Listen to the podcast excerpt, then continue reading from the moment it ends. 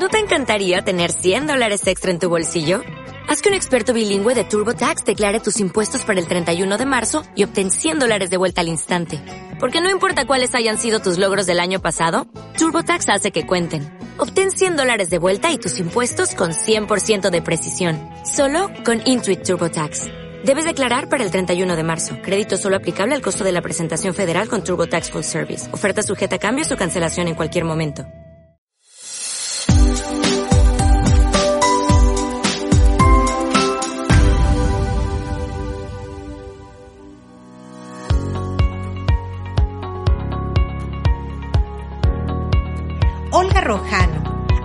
De bienes raíces especializado en atención a clientes de México para la compra de casas, administración de propiedades y obtención de inquilinos para sus viviendas de inversión.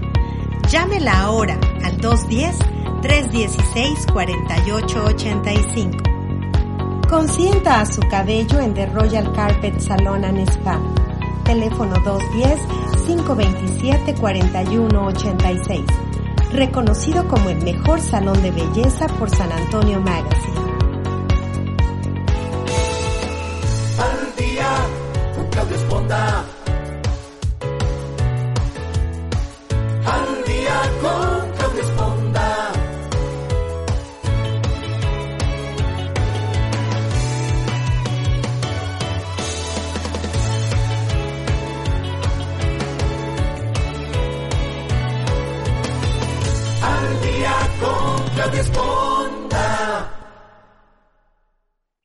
Muy buenos días. Qué bueno que nos acompañan esta mañana aquí en, el programa Al Día. Yo soy Claudia Esponda, como siempre, saludando a todos ustedes que nos hacen el favor de acompañarnos todos los martes y jueves con estos temas que siempre, pues tratando de buscar algo que sea de interés para ustedes. Es que le mando un saludo a la gente que nos escucha en Europa, como siempre a la gente en España, un beso muy grande a todos los que nos escuchan a través de Evox, eh, a la gente que nos escuchen obviamente en los Estados Unidos, en México, en Centroamérica, un saludo a Chile, Argentina, Colombia, Venezuela y a la gente de Centroamérica un beso muy grande. Gracias por preferirnos y por acompañarnos con todos estos locos temas que tratamos de traer. Y hoy vamos a traer un tema, bueno, no traemos, ya, ya, no, ya no vamos a traer, ya lo traemos. Es un tema que vamos a hablar sobre dineros. Yo sé que siempre es un, un que siempre es complicado hablar de dineros y que siempre es como medio a veces molesto, pero la verdad es que es parte de nuestra vida y que es muy importante saber administrarlo, saber eh, sacarle el ma mayor provecho. Y hoy nos vamos a enfocar eh, específicamente en las mujeres. Y yo diría que pues las mujeres hispanas o las mujeres latinas que siempre tenemos ese Ay, pues yo no sé, o sea, somos muy buenas administradoras en casa, pero más allá de eso, a veces se nos conflictúa un poquito la situación financiera. Así es que hoy vamos a tener la presencia de dos mujeres extraordinarias que nos van a ayudar a entender todos estos conceptos financieros, administrativos, todas esas cosas engorrosas que, bueno, no le entiendo, ¿no? Y de repente cuando las situaciones se ponen complicadas, entonces hubiéramos deseado entenderlo. Así es que pues hoy nos acompaña en esta primera media hora a Brenda Peralta. ¿Cómo estás, Brenda? Gracias por acompañarnos. Gracias, Clau. No, a ti. Eh, la verdad es que es un honor y una super oportunidad para nosotras darnos a conocer con estos temas, como lo acabas de mencionar, muy importantes en nuestra vida diaria. Y yo creo que siempre lo dejamos así como que al último, pero bueno, voy a presentarles muy brevemente a Brenda. Ella es licenciada en Administración de Empresas, egresada de la Universidad del Valle de México, obviamente en la Ciudad de México, y cuenta con una experiencia profesional en empresas muy reconocidas que seguramente usted ha escuchado, como son Bimbo, Seguros Mapfre, Bayer de México y Prudential, que son seguros. Así es que pues esa experiencia nos va a ayudar a entender un poquito para los que somos medio necios o testarudos o no que o dejamos este este tema de los dineros y de los ahorros y de las finanzas como el último recurso. Y yo quisiera empezar precisamente con esa pregunta, Brenda. Yo te veo muy joven y creo que las mujeres jóvenes de hoy traen un chip diferente de, entrarle con todo, a entender las finanzas, a ser muy administradas, pero sobre todo tener un, provecho de, su, de sus ingresos y de la manera en que lo administran, que muchas mujeres adultas probablemente no teníamos. Entonces, de acuerdo a lo que tú has visto, ¿cuáles crees que son los problemas más comunes, el por qué la mujer no se, no se sumerge en este asunto de manejar los ingresos a, largos plazos? Em, bueno, es un tema que, como acabas de decir, cada vez más jóvenes estamos inmersos en temas de finanzas, ¿no? Y es que yo creo que nuestra experiencia de vida ha hecho que eh, que veamos como un reflejo o un ejemplo de nuestra familia em, de, lo que, de lo que administran nuestras mamás, nuestras abuelas, de cómo llevaban las finanzas y de qué manera em, te voy a platicar eh, cómo, cómo, Brenda lo, lo, vive y lo vivió este, este tema en cuanto a finanzas personales, ¿no? Em, muchos sabemos que, que las mamás, eh, y también lo hemos visto principalmente en la figura eh, materna, eh, que guardaban, que son muy ahorradoras, ese es el tema, son, son mujeres muy ahorradoras y que metían el dinero debajo del colchón, que se metían a tandas, que, cual, en temas financieros, bueno, ellas sacaban dinero de donde podían para, eh, para salvarnos de, cualquier cosa, ¿no? Inclusive a nuestros papás. Cuando no tenían dinero, este, mi mamá lo sacaba de, de, donde, de donde fuera o, ella, solo ella sabía dónde tenía ese dinero guardadito y salía. Y la verdad es que cada vez hay más información. Em, tenemos esta apertura y este acceso a la información en cuanto a, todo, ¿no? Ya los jóvenes. Y la verdad es que no, si, si, no estamos informados es porque no queremos, ¿no? Y aquí, y aquí se engloban tres, tres cosas muy importantes en cuanto a la desinformación, que es justamente la parte de em, de, las, principales ciudades que son las encargadas eh, de tener, de que nos den este acceso a la información, ¿no? Pienso que desde, desde aquí parte, em, yo creo que el acceso a Internet es cada vez eh, un poco más accesible, ahora sí que valga la redundancia, eh, pero está en nosotros informarnos este, sobre estos temas. Otro aspecto es el rol de género que tiene la mujer en el, en el mundo financiero, ¿no?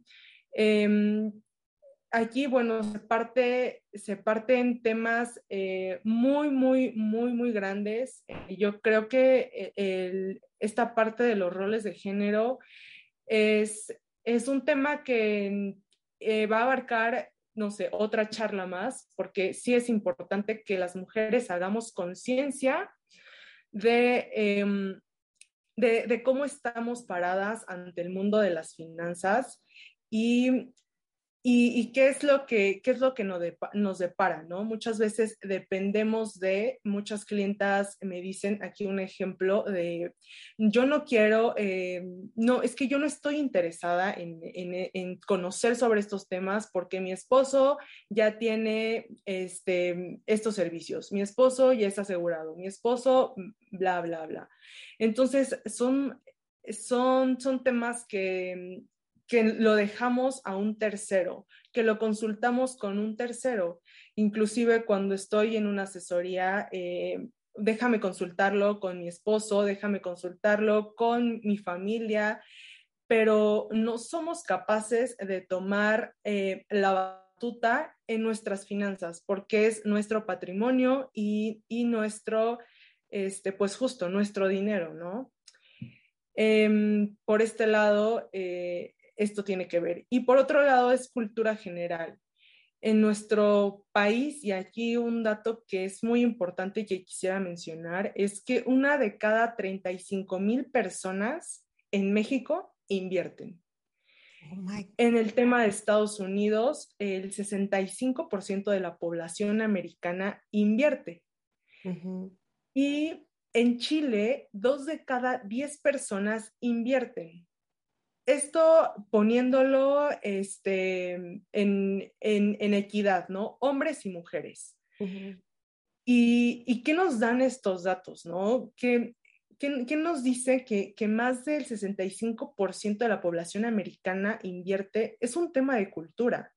Yo creo que a cada, a cada familia, eh, cada familiar que tengo en Estados Unidos, cada amigo que tengo en Estados Unidos, me dicen que ellos ya cuentan con seguros y ellos no ven este tema de los seguros y de las inversiones y del dinero como, como algo, em, como algo fuera del normal, como algo ajeno. Eh, como algo desentendido, ¿no? Porque viven con ello, porque saben que es importante, porque están protegidos, porque quieren generar riqueza, entre muchas cosas. ¿Y qué pasa en México? Que cada vez eh, que nosotros nos queremos deslindar de estos temas, em, y no solamente yo creo que en México, ¿no? No dudo que en otros países así sea, y es algo que tenemos que, tener em, pues en la mesa y que no nos dé eh, pena o, hacernos em, o ser ajenos a este tipo de, este, de temas. Yo, creo en particular que las mujeres, eh, y no solo hablo de mi generación, sino en general cuando eh, cuando se hacen con una pareja, este, como que hemos aprendido a delegar esa parte financiera al hombre, incluso eh, hasta para poner una imagen, que es la que estaba poniendo en el banner para promover este programa del día de hoy. Casi todas las imágenes que tienen que ver con negocios, la mayoría, y que tienen que ver con dinero, es una imagen masculina. Entonces, yo creo que dentro de nuestro subconsciente está esta idea que los hombres son buenos para manejar las finanzas, las inversiones, los negocios internacionales. Eh, obviamente hay muchas mujeres aventuradas que, que tienen éxito y seguramente muchas de ellas nos escuchan hoy, pero sí creo que tiene que ver con una cuestión de género, ¿no? Cuando alguien tiene una pareja, es como tú mencionas, pues, le voy a consultar a mi marido o él sabe o él supo dónde invertimos el dinero. Muchas esposas me toca con saber que ni siquiera saben cuánto dinero tiene la familia, ¿no? O sea, yo no sé cuánto se ganan, ni cuánto se gastan, ni cuánto hay. Entonces, yo creo que este programa es muy importante, Brenda, porque necesitamos abrir ese panorama de que somos unas excelentes administradoras, pero también ese dinero no solo es bueno para ahorrar, sino para generar más riqueza. Y yo creo que ese es el punto importante. Entonces, yo quisiera que, nos hablaras un poquito de cómo empezar esa educación financiera en las mujeres. Digo, obviamente tú lo mencionas, ya las jóvenes traen ese chip, pero las que no somos tan jóvenes, ¿cómo empezamos a educarnos financieramente? Em, algo que antes de comenzar a, de lleno en el tema, algo que mencionaste y que quisiera comenzar, con el que quisiera comenzar, es que em, hay un dato de justamente una consultora de hombres en Estados Unidos que se llama Goldman Sachs, que sacó un estudio en donde, las, en donde eh, dicen que las mujeres se involucran que las mujeres que se involucran en los mercados de valores o mercados financieros eh, toman las mejores decisiones. Eso se iguala a que al tomar las mejores decisiones, eh, están generando más riqueza que los hombres y no nos damos cuenta. O sea, las mujeres eh, tenemos una habilidad nata del ahorro porque lo hemos, lo sabemos, ¿no? Pero ¿por qué ha sido eso? Porque tenemos este, este chip de, mm, de administrar los gastos del hogar, que es nuestra, nuestro, primera, nuestro primer contacto con el dinero, con saber qué falta. Eh, somos administradoras de esto, ¿no? Natas. Natas. Entonces, eh, esto nos hace, nos hace desenvolvernos en estos temas en cuanto conocemos de una manera muy diferente y yo creo que hay que eh, yo creo que hay que ponerlo sí eh, sobre la mesa, que nosotras podemos, eh, podemos alcanzar y podemos generar esa riqueza este, mm, en, comparación ¿no? con los hombres. Y em, algo, que, algo que sí quisiera también recalcar es que no, no somos, no participamos activamente en este tipo de cuestiones, ¿no? como lo es la inversión. El ahorro, muy bien, eh, por su parte, pero no lo tenemos sistematizado, ¿no? Y esta es una parte igual de, las finanzas personales, porque no es que no, es que no, no, no, lo sepamos, sino que realmente no llevamos una estructura y no lo llevamos a acciones, como lo es tal vez en el hogar, como lo es tal vez eh, que llevemos este tipo de acciones, eh, sí en el hogar, pero no a la vida, no a la vida cotidiana, no administramos ese dinero. Eh, y tal vez si, si somos amas de casa, tenemos también esa posibilidad, ¿no? No se nos cierran las puertas por no tener un ingreso a, a un ahorro. Al contrario, pienso que, tenemos esa libertad de poder generar nuestro propio ahorro siendo amas de casa, siendo este, empresarias, etcétera. Entonces, número uno, para tener esta estructura en cuanto a finanzas, es tener una planeación de nuestra vida, una planeación financiera. Es qué es lo que queremos, cómo lo queremos, en cuánto tiempo lo queremos y generar a partir de ahí un, presupuesto de, de cómo vamos a llegar a esa meta. Y un ejemplo muy fácil es para nuestras vacaciones. Las vacaciones las planeamos desde meses antes para tener, o, así, de, o así es el deber ser, ¿no? Planearlo desde meses antes para que consigamos los mejores em, este, descuentos en cuanto al, vuelo, en cuanto al hospedaje, actividades, etcétera, ¿no? O sea, es un ejemplo muy claro de que si nos fijamos una meta, la, vamos a cumplir, pero tenemos que ir estructuradas y también con acciones, ¿no? ¿Cómo, cómo lo vamos a hacer? Eh, y, si, y si lo empiezo ahorita, sé que me tengo que olvidar de esta parte porque se va a generar un hábito, por ejemplo, el ahorro, que es, que es importante, ¿no? Tanto para este tema como lo son unas simples vacaciones, como eh, para mi retiro. Eh, si lo vamos, si vamos generando eh, justamente estas, estas acciones, pues sí, es, certero que, esto se va a concretar en algún momento, ¿no? Yo, aquí te escucho así, bueno, que, finalmente lo que entiendo es que desvaloramos mucho nuestra capacidad para administrar cantidades y, generarlas en una riqueza mayor. O sea, somos buenísimas administrando lo que tenemos en casa porque ya sabemos cómo, porque sí es cierto que el dentista para la niña, ¿no? Ya está que las vacaciones, bueno, tenemos perfectamente administrado, que bueno, el corte de pelo de todos, ¿no?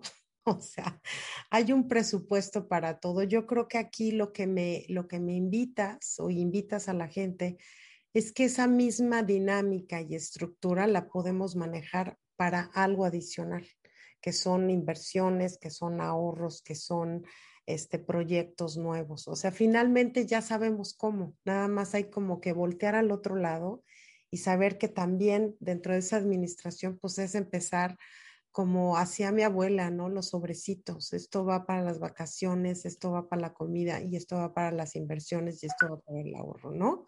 E, eso es lo que estoy percibiendo de tu, de tu conversación.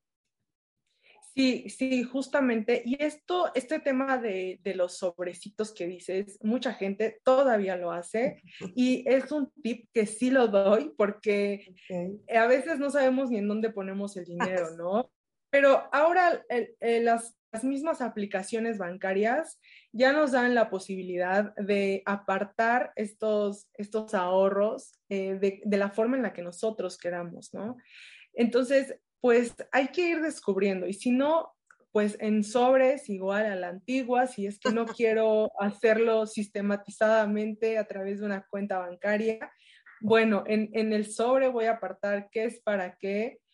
Y, y sí, así como lo planteas, yo creo que todos eh, tenemos la posibilidad, todos, todos podemos comenzar a fijarnos las metas a través de acciones y planificarlo, ¿no? Esto va, te digo, muy de la mano en cuanto a, eh, esto, es, esto es planeación financiera básicamente, ¿no? Cuando nosotros sabemos nuestro presupuesto, lo tenemos palpable, agarramos la pluma y el cuaderno y anotamos qué, qué destinamos para qué, eh, hasta nos da una cierta libertad financiera saber que ese dinero va para, va para pagar la tarjeta de crédito.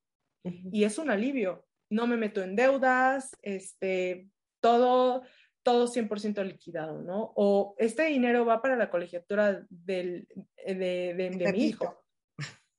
Entonces, este, justamente es esta libertad también financiera, ¿no? Y, y, bueno, ahora entonces sí me quedan para salir a divertirme, para ahorrar para las vacaciones, para cualquier otra meta. Así es como en verdad se va a destinar o a fijar estas finanzas, em, finanzas sanas, ¿no? Por así llamarlo. Y, así es como se diversifican nuestras finanzas. A ver, estabas hablando ahorita en este momento, estás hablando de cómo diversificarlo en base a qué tenemos que hacer nuestra lista de prioridades. Obviamente, bueno, hay los básicos, ¿no? Que es la comida, que es el sustento, ¿no? Dónde vamos a vivir, este, cosas del vestir, del comer, esas son básicas.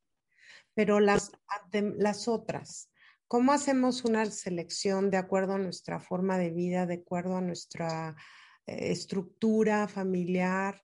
dividir esas prioridades, porque digo, a nadie que yo conozca, ni al más millonario le sobra el dinero, porque siempre hay en qué gastar el dinero. Entonces, si tú tienes 100 y 30, digamos, lo utilizas para tus básicos, ¿cómo administras ese 70 dividido en qué? ¿Cómo priorizas? Brenda. Ok, hay, hay una regla muy básica en finanzas, en finanzas personales y es esta regla de 50, 20, 30. 50 va hacia gastos fijos, a estas cosas con las que vivimos al día, a, los pagos de agua, luz, em, gas, el carro, este, gasolina, la colegiatura. Estos van incluidos en nuestros, este 50 de nuestro sueldo debe de ir destinado hacia el gasto fijo, la renta, etcétera, comida, despensa, lo que sí o sí no falta mes con mes, ¿no? En nuestra vida.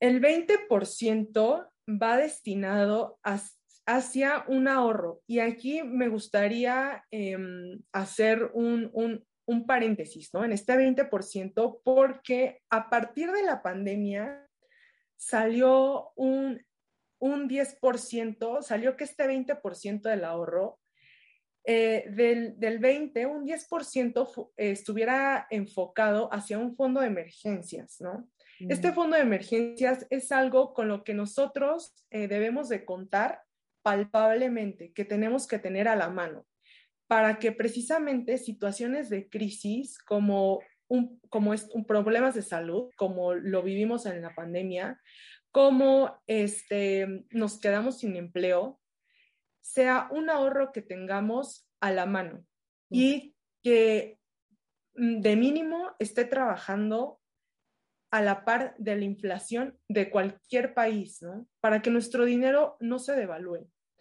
En México eh, recomendado hacerlo a través de CETES, a, través de este, algunos otros instrumentos financieros. En Estados Unidos, por ejemplo, los bonos em, del gobierno, eh, ahí es donde se recomienda, ¿no? Cada país yo creo que tiene su, su instrumento para que su dinero em, no se devalúe y al contrario esté trabajando conforme a la inflación. Y este fondo de emergencia va a ir porque lo vamos a tener al final del día en nuestra mano, ¿no? O en nuestra cartera. Es algo que no va a afectar a nuestros bolsillos. Y el otro 10% va hacia un ahorro a largo plazo. Ok.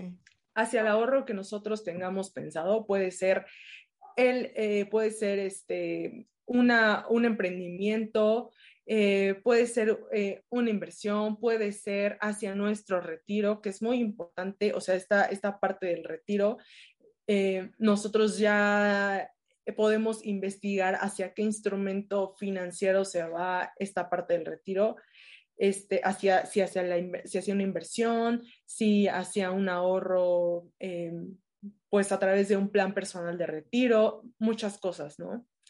Tenemos que tener este 10% igual hacia, proyectado hacia un largo plazo. Y por otra parte, el 30% va hacia los gastos variables, que son el entretenimiento, etcétera, que es la salida al cine, este, pagar restaurantes, eh, las vacaciones, este, este, gasto variable va dentro de un 30% de nuestro sueldo, ¿no? Yo creo que así es una, una manera muy estructurada de tener eh, eh, eh, justamente este porcentaje en, en, nuestro, en nuestro sueldo. y, y, bueno, cada quien, yo creo que ya a partir de esta estructura es libre, claro, de, de, ponerle el porcentaje que cada persona, como crea que lo adecue, ¿no? De acuerdo a sus gastos, de acuerdo a su forma de vida, etcétera. Sí, digo, me imagino que va a haber gente que se gasta el 50 en, en gastos variables, el otro 50 en los necesarios y pues no hay para ahorrar, ¿no? O sea, definitivamente el ahorro yo creo que siempre es es un sentimiento, yo creo, de seguridad y, digo, no solo en, la pandemia, siempre hay imprevistos. O sea, siempre hay imprevistos y si no hay un, ahorro, que si se te ponchó la llanta, que si los frenos, que si este, hoy ya subieron la luz, que si la comida sube de precio, yo creo que esas variables las tenemos todos, todos los días. Entonces es muy importante. Hay otra parte muy importante que, quisiera yo este, concluir esta media hora contigo, Brenda, y es acerca de los seguros. Muchos de nosotros dejamos el seguro para alguien más, que alguien más decida qué compañía, quién, cuándo, qué productos. Obviamente, la verdad es que no sé si es algo, eh, no sé, pero como que nadie quiere pagar el seguro porque sentimos que no lo vemos, que no lo sentimos, que no lo tocamos. ¿No? O sea, puedes pagar un coche, pero pagar el seguro del coche, ¿no? Puedes pagar una casa, pero pagar el seguro de la casa. Y el seguro de vida es así como que, bueno, yo no me voy a morir. Todo el mundo se va a morir, menos yo, ¿no? Entonces, es, es uno de los instrumentos que, que todo mundo batalla mucho para decidir y casi siempre todo el mundo quiere irse con lo más bajo como para qué voy a gastar, pero el día que lo necesitas dices, híjole. no. Platícanos un poquito si esto es un elemento también importante para nuestra seguridad económica. Sí, definitivamente hay, hay una pirámide del ahorro eh, en, en, finanzas y esto es que nosotros primero debemos de contar con una protección, ¿no? Y esta protección va por default los seguros. ¿Por qué, ¿Por qué sí protegemos un carro y no protegemos nuestra vida, no? Acabas de mencionar los seguros de vida, pero así hay muchos, eh, muchas herramientas de seguros, seguro del hogar, ya hay seguro para las mascotas, este seguro del, auto, hay muchos seguros, eh, pero realmente, ¿qué aquí es muy importante hacer eh, conciencia y esto depende de, mucho de, las personas, ¿no? De cada, de cada persona, qué importancia le dé a qué cosa. Es, eh, pero algo, que, algo que me gustaría tocar es el tema de los seguros de vida, porque eh, este instrumento no es una inversión. No, no, nos está, no nos va a generar riqueza los seguros de vida nos van a proteger de nos van a proteger en caso de que seamos nosotros, tengamos nosotros dependientes económicos, seamos nosotros el pilar económico de la familia. Eh, bueno, en este caso, si yo soy madre soltera y soy, soy la única que trabaja en casa y tengo a un niño, entonces em, sí me importaría asegurarme, porque sé que eh, el día en que tal vez mañana nadie tenemos esta vida comprada, ¿no? Y no me gusta tocarlo de esta manera, pero finalmente es cierto, ¿no? Eh, si, el día de mañana yo no estoy o no puedo seguir trabajando porque finalmente mm, mm, tengo una invalidez y no puedo seguir generando ingresos, al menos sé que las metas de, eh, de, de, de mi hijo no van a quedar inconclusas y y no le va a generar ningún problema em, el, tema en que, yo no esté, ¿no? Porque finalmente ese seguro lo va a respaldar. Entonces, este, eh, para, eso, para eso sirven los seguros de vida, para darnos protección en caso de tener una familia y sí querer respaldarlos económicamente, es eso. Pero no nos da riqueza, no nos genera una este, una, una inversión. Más bien podría tomarse igualmente como un ahorro y, y de esta manera es que sí funcionan los seguros de vida, ¿no? Pero, pero más que riqueza es seguridad, ¿no? Yo creo que dentro de todo lo que siempre buscamos como individuos, como padres, como parejas, es la seguridad. Yo sé que mm, tener 100% seguro de todo es imposible, porque siempre hay muchas variantes en la vida, pero sí he sabido de casos de gente que, no ha tenido un seguro de vida y el, esposo fallece y la familia se queda con una mano atrás y una mano adelante, porque quizá la señora dejó de trabajar, los hijos están jóvenes. Eh, yo creo que, digo, y no vendo seguros yo, eh, pero sí entiendo el valor de la riqueza en darle un, una cierta seguridad a tu familia de que el día que tú uno de los, de los integrantes no esté, pues obviamente no todo va a ser igual porque siempre se va a extrañar emocionalmente a alguien, pero por lo menos esa cuestión económica no va a mermar y va a afectar aún más toda la psique y toda la emoción de una pérdida, ¿no? Yo creo que eso es vital. Entonces, sí hay, sí hay riqueza, sí hay riqueza en eso, siento yo, Brenda. Bueno, pues la verdad es que yo creo que hay muchas cosas que aprender. Vamos a, enfocarnos, mujeres, en cambiar ese chip de que sí podemos, de que sí sabemos. Eh, como tú mencionabas, hay muchísimas herramientas hoy para enterarse, para informarse. Una de estas es como este programa. Y pues algo con lo que quieras despedir esta mm, primera media hora, Brenda, para irnos de lleno con Ana ahorita para la segunda parte del programa. Em, no, finalmente, muchas gracias. Gracias por darnos este espacio en, en las finanzas, el futuro femenino, porque eh, pues justamente somos, somos el puente, queremos ser el puente de información hacia, hacia muchas mujeres y sobre todo a toda, a toda la sociedad, ¿no? De la importancia de, de tener administradas nuestras finanzas, de em, de tener, eh, generar ahorros para nuestro retiro, de ver por nuestro futuro, ¿no? Eh, finalmente, todos queremos una mejor calidad de vida y no estar a la espera y a la deriva eh, de qué pasará con nuestra vida, ¿no? No depender de nadie, ni siquiera del mismo gobierno, eh, mucho menos de nuestra pareja en situaciones de mujeres. Es importante que, que tomemos conciencia, que tomemos acción y cómo hacerlo informándonos. Tenemos eh, ya, hay, mucha información sobre esto. Este, estamos aquí para, para, esto, Claudia, igual en nuestras redes sociales, como seguramente Ana va a terminar esta, esta conferencia.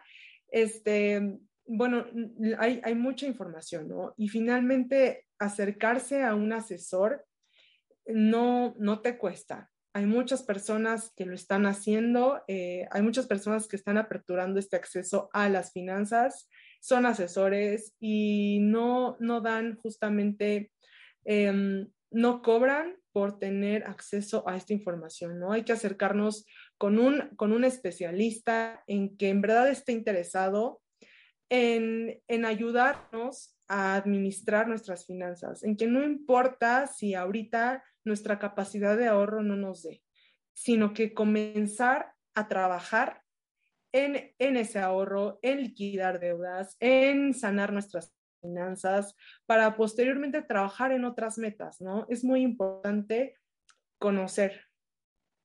Pues te agradezco mucho, Brenda. Yo creo que hoy nos vamos a llevar bastantes buenos tips para empezar a tener esta independencia, esta seguridad, esta administración financiera que la verdad yo creo que a todo mundo nos hace falta. Entender los números puede ser maravilloso, ¿no? Es porque a algunos les deja más, a algunos menos, pues quizás es porque no hemos aprendido a generar esa riqueza a partir de lo que tenemos. Así es que gracias, Brenda. Vamos a seguir, este, vamos a un corte y enseguida regresamos. Así es que no se vayan, seguimos aquí en Al.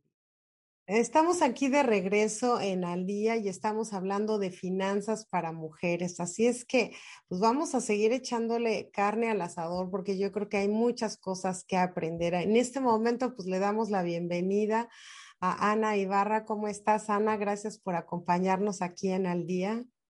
Hola, hola Claudia, hola a todas, ¿cómo están?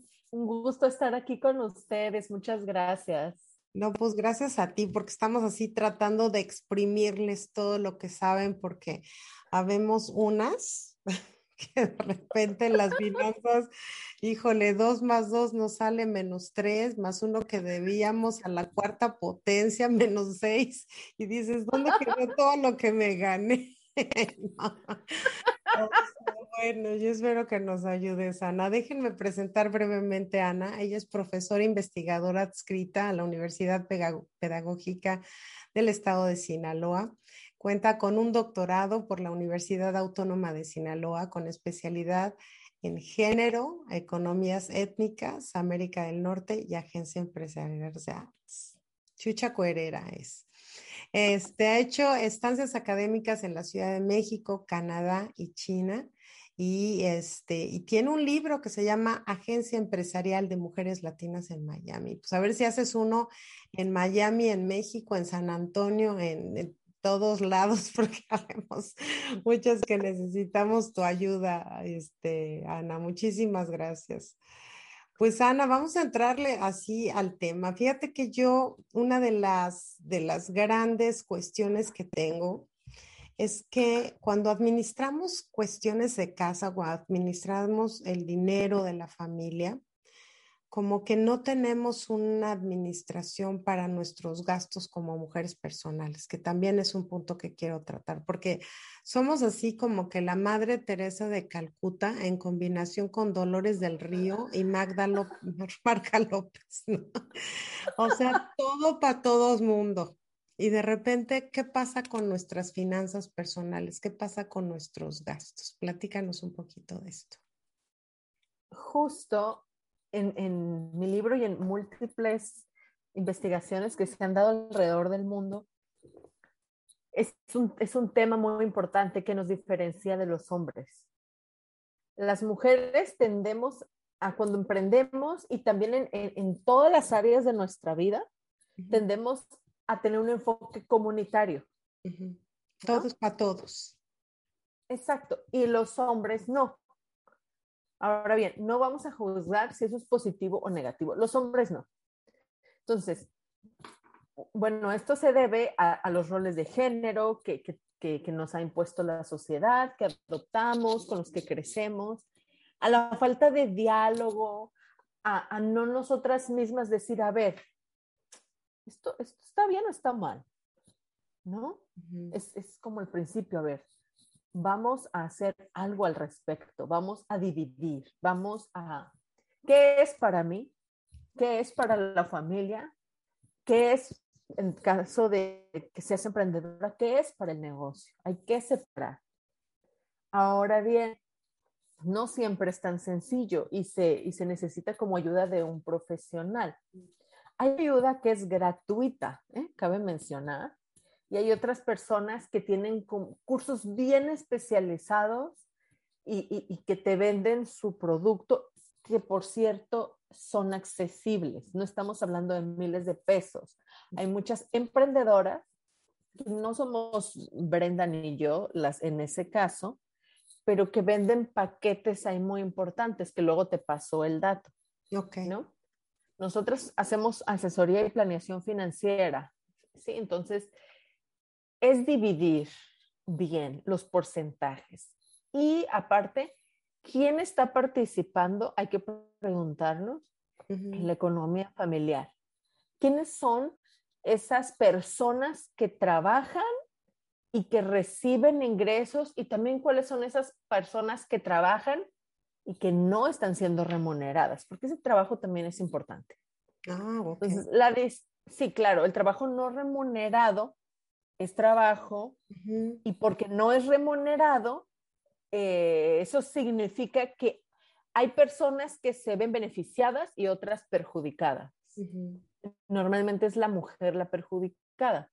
O todas las, las personas que dejan de lado horas productivas donde se les pagaría dinero para invertirlas o gastarlas en actividades que no le van a generar productividad. Ya depende de cada persona si lo acepta o no. O sea, no vamos a juzgar si eso está bien o mal. ¿sí? No, es, cada quien decide, que nadie nos imponga, cada quien decide. Entonces, en la economía de un hogar debe de ser equitativa. Es decir, yo ya estoy casada, no tengo hijos. Yo gano más que mi esposo. Yo gano el triple que mi esposo, pero porque tengo dos trabajos. Él solo tiene uno. Entonces, suponiendo, suponiendo, ¿no? Que, que no es el caso, que la economía en la casa asciende a 10 mil mensuales, ¿sí? Todos los gastos fijos. Y él gana 5 mil y yo gano 15 mil.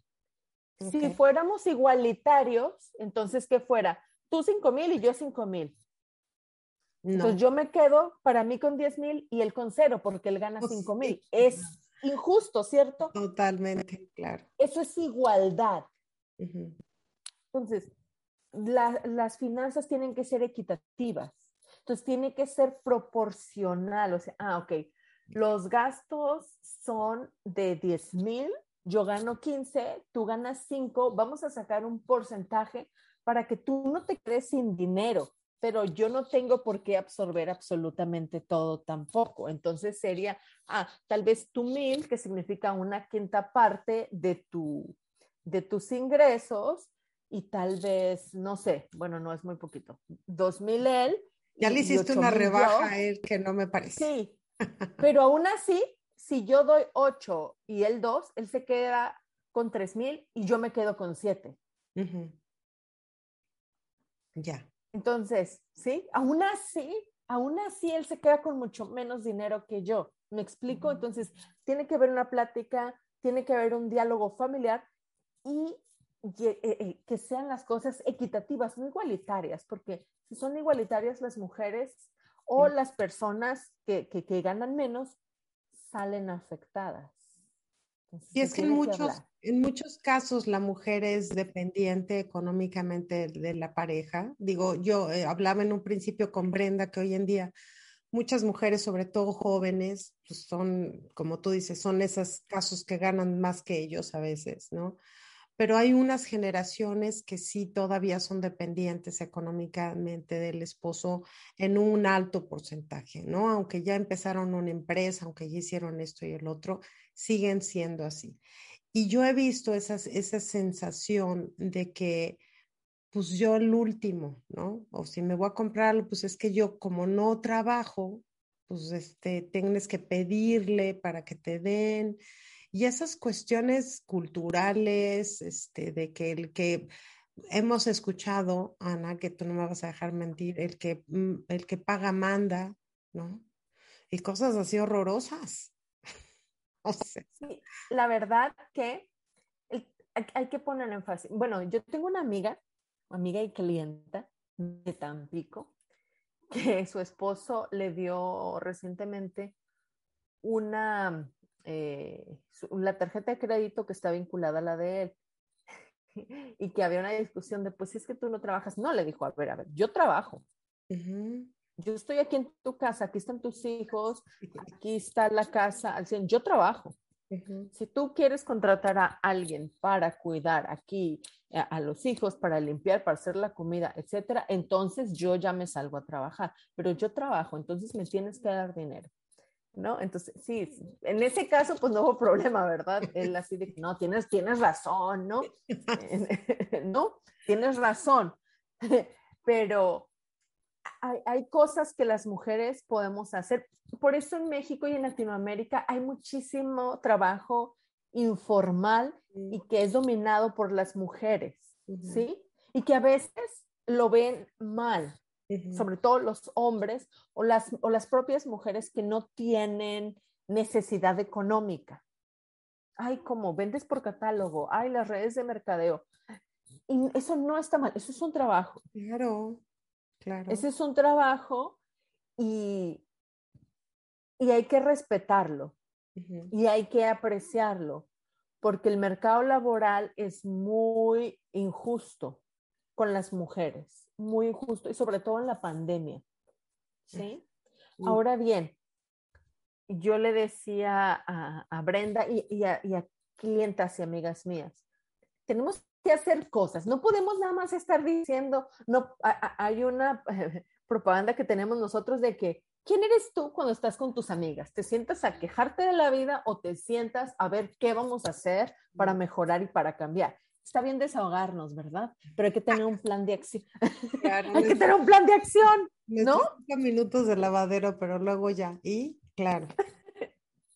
sí, hay que tener un plan de acción.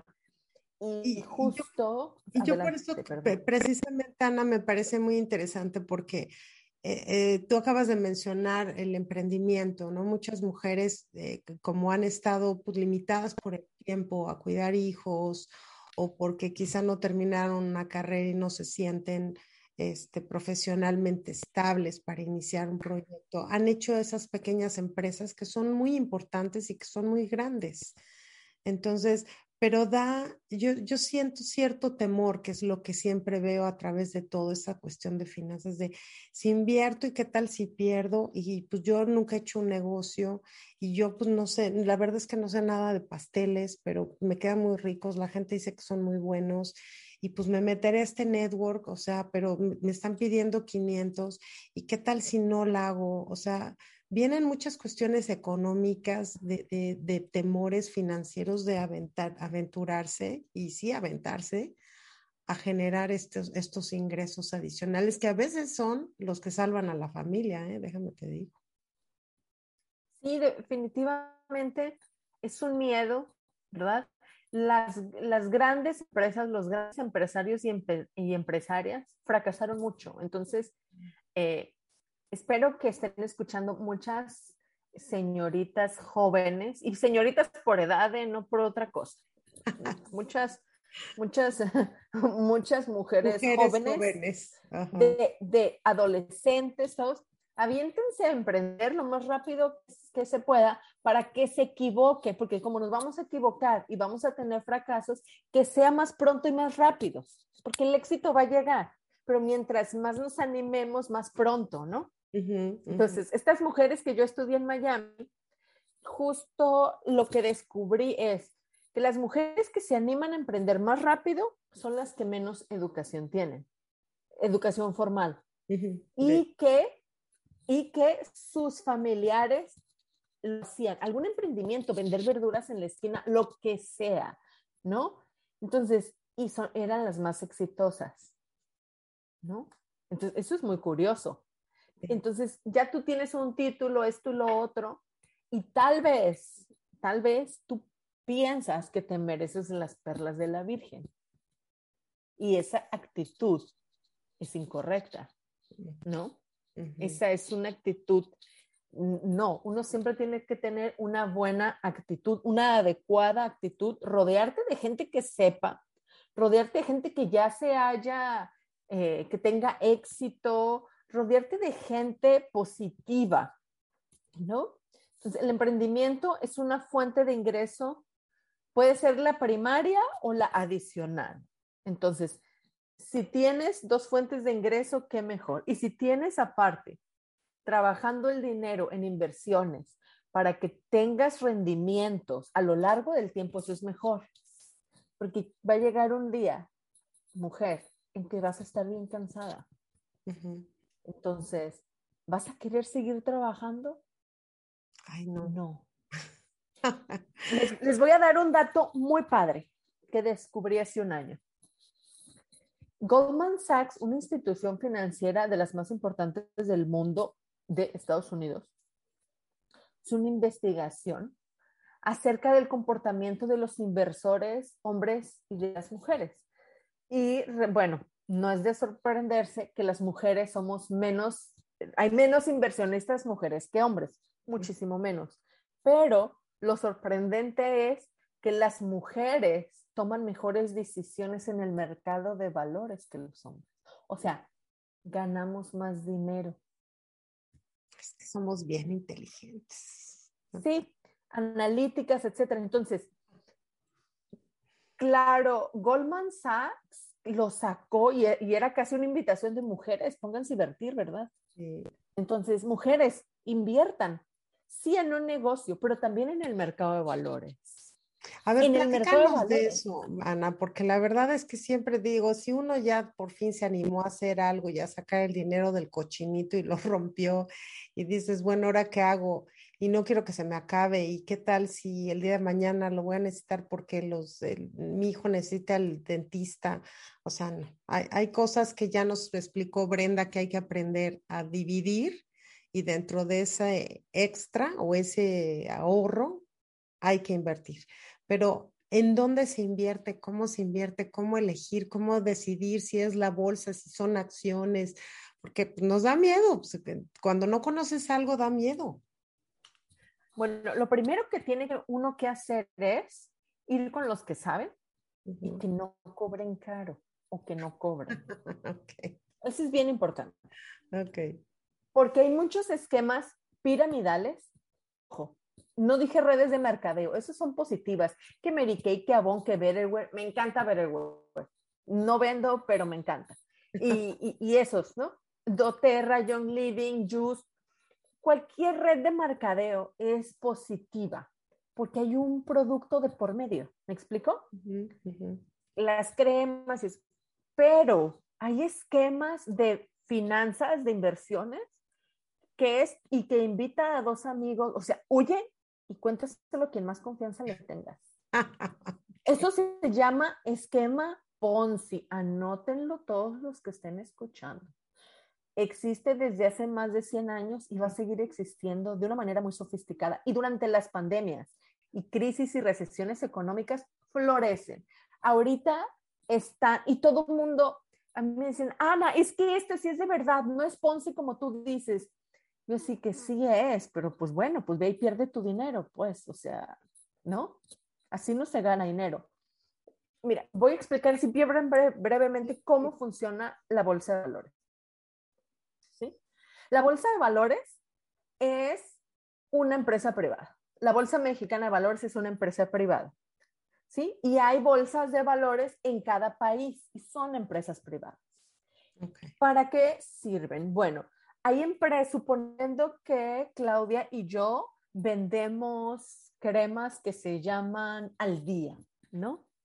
Entonces vendimos 100 mil unidades en el 2020 y queremos expandernos. Ya no queremos vender nomás en México, queremos vender en, en, en Colombia y en Brasil. Necesitamos dinero para la expansión, ¿no? Entonces, claro, como llevamos un presupuesto y finanzas sanas, sabemos que no debemos de tomar todo nuestro dinero e invertirlo. Tenemos que tener un fondo de emergencia, pagarnos, o sea, ¿sí?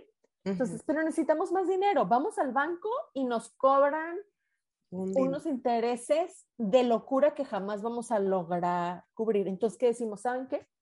Vamos a entrar a, a- a la bolsa de valores para que ahí la gente nos dé dinero, nuestros inversionistas. ¿Sí? Entonces, hay ciertos requisitos, etcétera, suponiendo que los cumplimos, ¿verdad?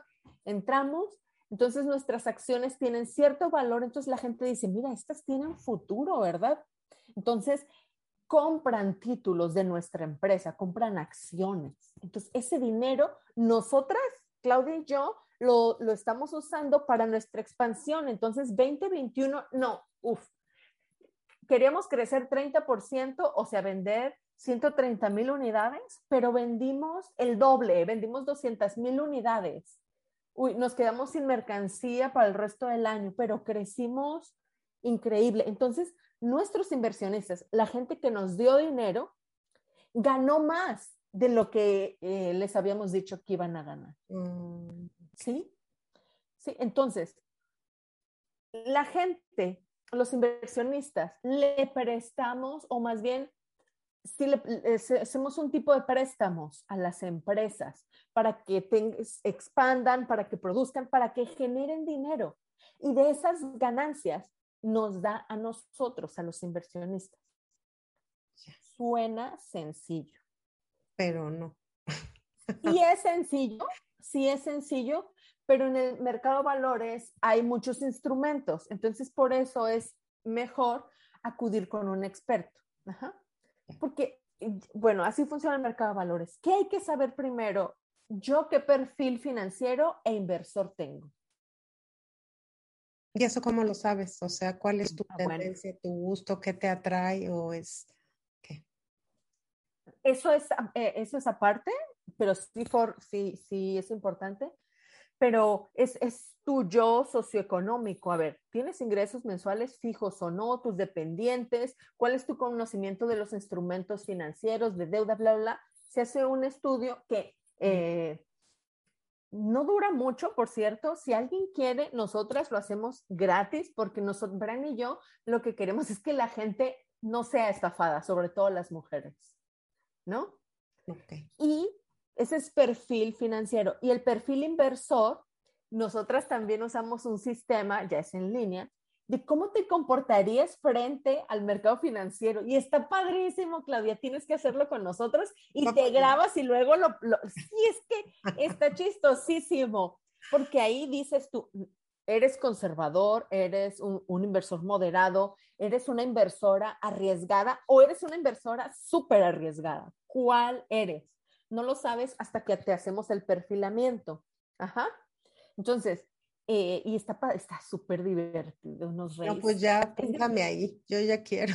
Porque... Es de risa, porque sabes que, por ejemplo, Bren, que está súper joven, le, le, hicimos el perfilamiento y salió súper conservadora. Y yo, Brenda, jamás hubiera imaginado cuando recién la conocí que tu edad, que ustedes que son tan arriesgados, eres conservadora, ¿no? Y otra chava que está en el equipo, ya casi de 40, salió súper arriesgada y normalmente es al revés. Entonces, es algo que se tiene que saber, es algo que se tiene que estudiar. Porque una vez que ya sabemos eso, hay un algoritmo, una inteligencia artificial que nosotras tenemos, eh, que somos las únicas en Latinoamérica que lo usamos, en la empresa que, que pertenecemos, que te dice, a ver, de acuerdo a tu perfil, que no te gusta el riesgo para nada.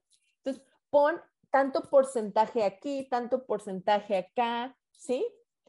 Porque si no, no vas a tener el estómago para ver que el otro mes cayó 40 puntos y al otro subió 100, pero otra vez cayó y vas a estar así de no, no tiene el estómago. Por eso se necesita un perfilamiento. No, yo creo que sí. Yo, ya sé qué tipo de perfil soy, porque bueno, voy a Las Vegas y, empiezo a perder y saco mi dinero y trato de recuperarlo más y digo, ya, se acabó la diversión de la apostada. A mí no me gusta apostar. Otra cosa, el mercado de valores no es un casino, hay análisis detrás. Qué bueno. Sí, todos, pero lo tienes que hacer con Bren y nos grabamos para reírnos y que luego te lo enseñes a tus conocidas. Bueno. Pero no es casino, ¿no? Entonces, hay muchos instrumentos de acuerdo a tu perfil financiero e inversor, ¿no? ¿Qué tal que tú solo puedes, eh, no sé, invertir 50 pesos al día? Habrá gente, no, yo ya tengo 300 mil pesos, es otra estrategia distinta. ¿Qué tal que hay una persona que dice, yo gano en dólares o yo quiero invertir en euros? ¿No? Son estrategias distintas, hay muchas. ¿Y sabes qué? En México estamos en un, en un momento privilegiado porque hay instrumentos de inversión tan accesibles como 50 pesos al día y no son arriesgados, y no son arriesgados. Y yo creo que esos instrumentos hay, sí, sí hay en todos lados. Lo que pasa es que no, no hay esa aventura de, de informarse, de, de, saber. Como que, y es lo que empezamos en el programa con Brenda, que es ese miedo a saber y que finalmente pues no sabemos, porque yo creo que aquí el punto importante, Ana, y creo que es el, la gran pregunta de los 64 mil, es que no sabemos construir nuestro patrimonio, no sabemos, eh, sabemos el día a día, sabemos que necesita nuestra familia hoy, quizá fin de mes, pero no tenemos esa visión de cómo asegurarme como mujer, como esposa, como madre, este, cómo asegurar a mis hijos, cómo, cómo tener esa visión de qué va a pasar si yo no estoy, si no está mi esposo, si ocurre una... Y no es que uno sea pesimista, pero pues hoy lo vimos, ¿no? Este año con la pandemia que pasan cosas y la verdad es que te agarran de bajada. Entonces, ¿cómo construir ese, e, e, en general, ese patrimonio? Uh, dependiendo de la persona, por ejemplo, yo, voy a hablar de mí. Ajá. Yo soy profesora universitaria y ahí recibo un sueldo. Y, y es muy digno.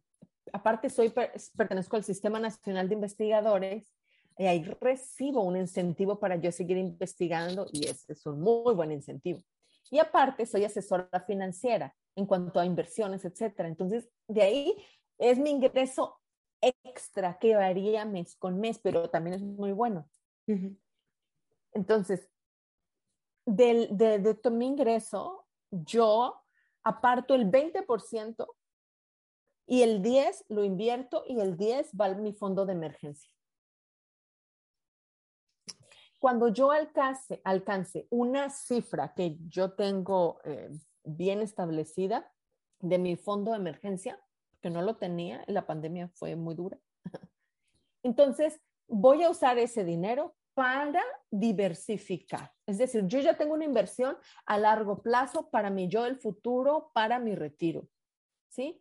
Yo quiero, yo, Ana, ya independientemente de si mi esposo está conmigo o no, él también tiene su, su plan aparte. Yo quiero vivir con 88 mil pesos mensuales.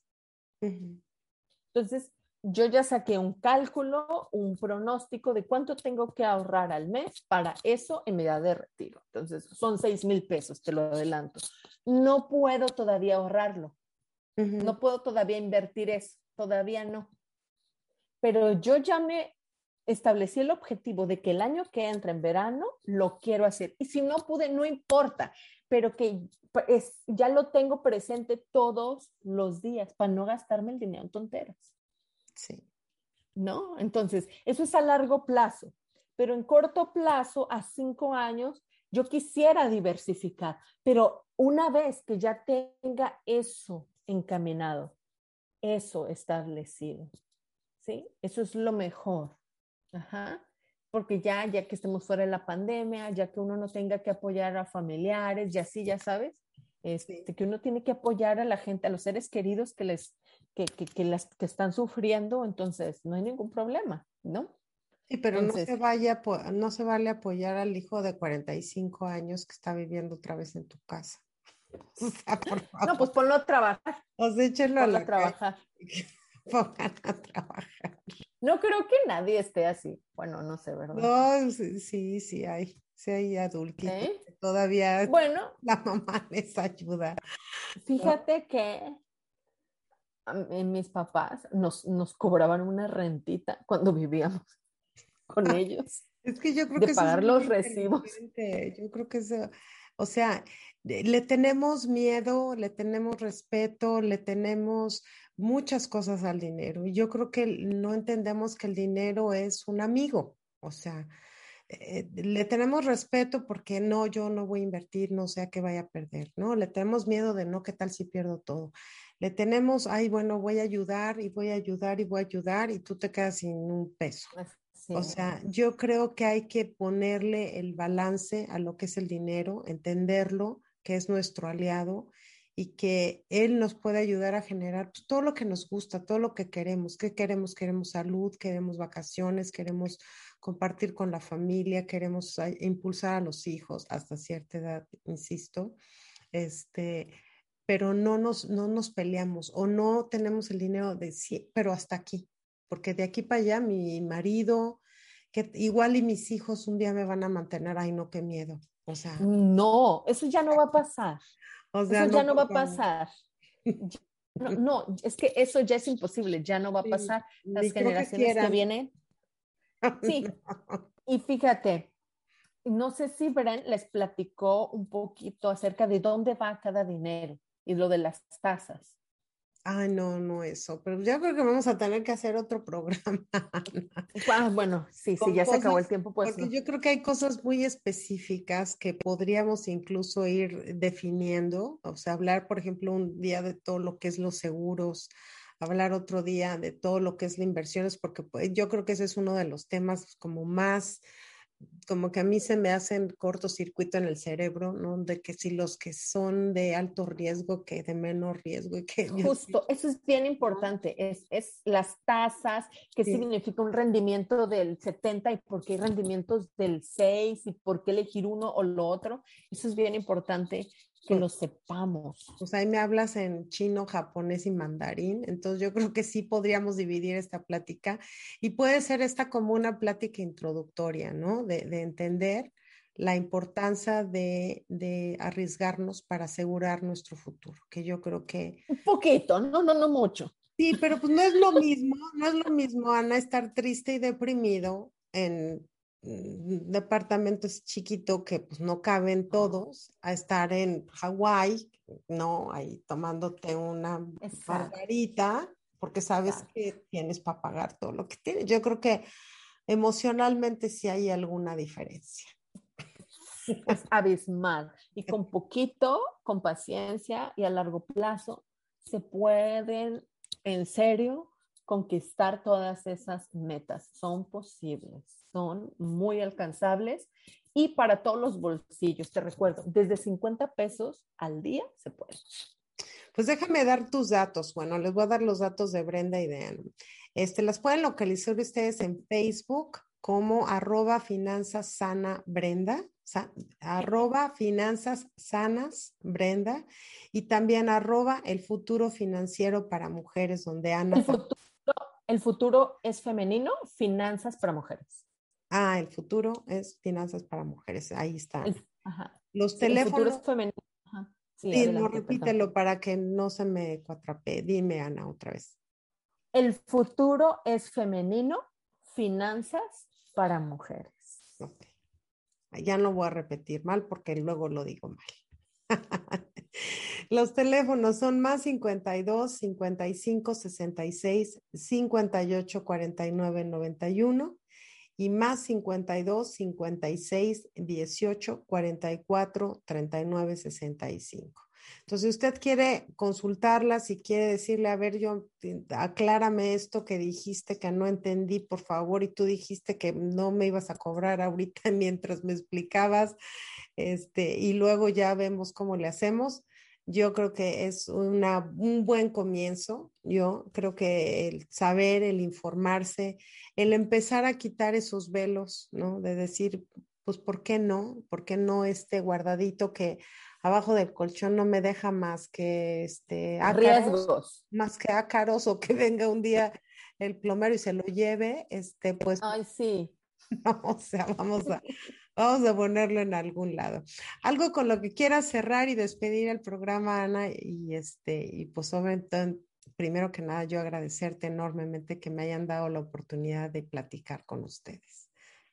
Al contrario, muchísimas gracias. Nos encanta conectar con, con personas como tú, Claudia, también atendemos hombres, claro está, por si alguien por ahí está escuchando. Y en serio, mándenos un mensajito y digan, yo quiero saber mi perfil inversor y nos vamos a divertir durante unos 15 minutos. Nos vamos a reír un buen, eso sí se los aseguro.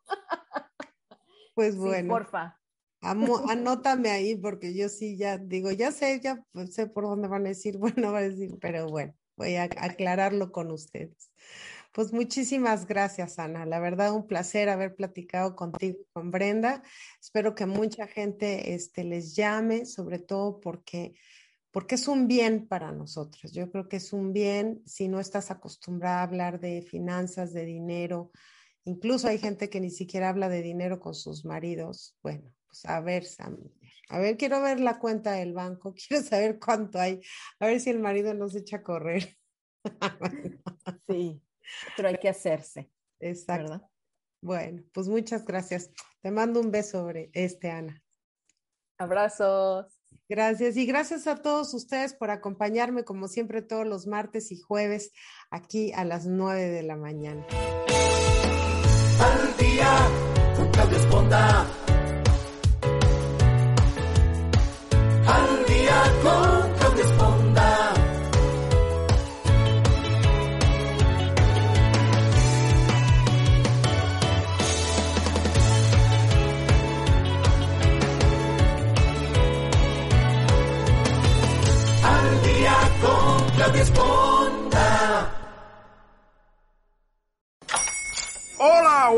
Mi pana. Buenos días, bienvenido a Sherwin Williams. ¡Ey! ¿Qué onda, compadre? ¿Qué onda? Ya tengo lista la pintura que ordenaste en el ProPlus app. Con más de 6.000 representantes en nuestras tiendas listos para atenderte en tu idioma y beneficios para contratistas que encontrarás en aliadopro.com. En Sherwin Williams somos el aliado del PRO.